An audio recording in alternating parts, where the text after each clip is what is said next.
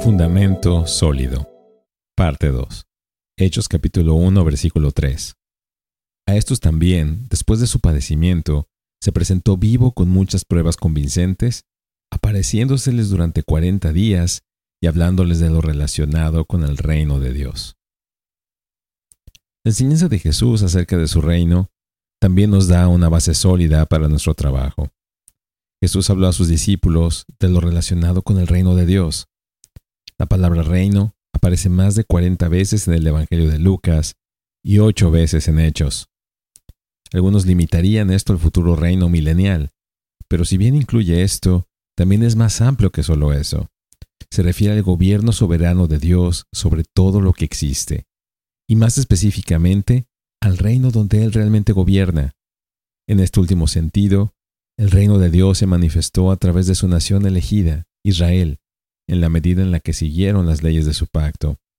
Esto alcanzó su cúspide bajo el reinado de David y el reinado temprano de Salomón. El reino estaba presente en la persona y ministerio de Jesucristo. Lucas 17:21.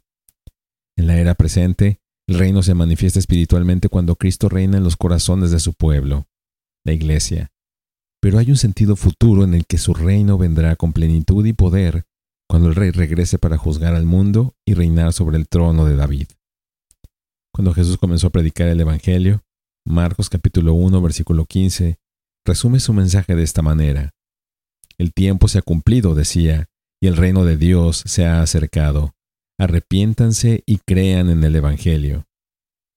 Hay algunos que separarían el mensaje del Evangelio del mensaje del reino.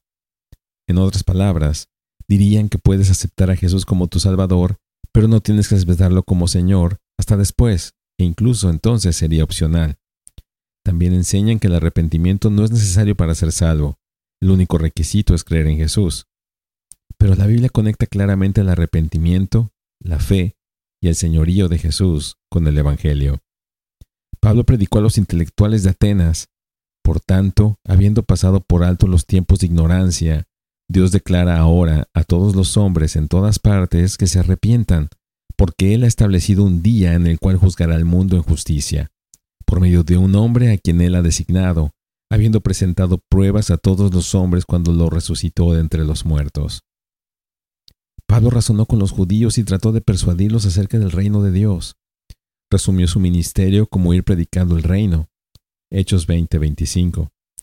No estaba discutiendo los matices de la profecía bíblica, estaba predicando el señorío legítimo de Jesucristo, resucitado de entre los muertos y que regresará con poder y gloria para juzgar la tierra y gobernar con justicia.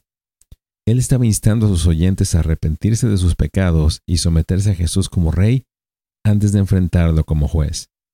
Por lo tanto, la resurrección de Jesucristo y el mensaje acerca del gobierno de su reino son el fundamento de nuestra obra para el Señor. Debemos proclamar a la gente que Jesús murió por sus pecados, que resucitó de entre los muertos, que ahora está sentado a la diestra de Dios y que vendrá de nuevo con poder para reinar sobre toda la tierra. Bendiciones.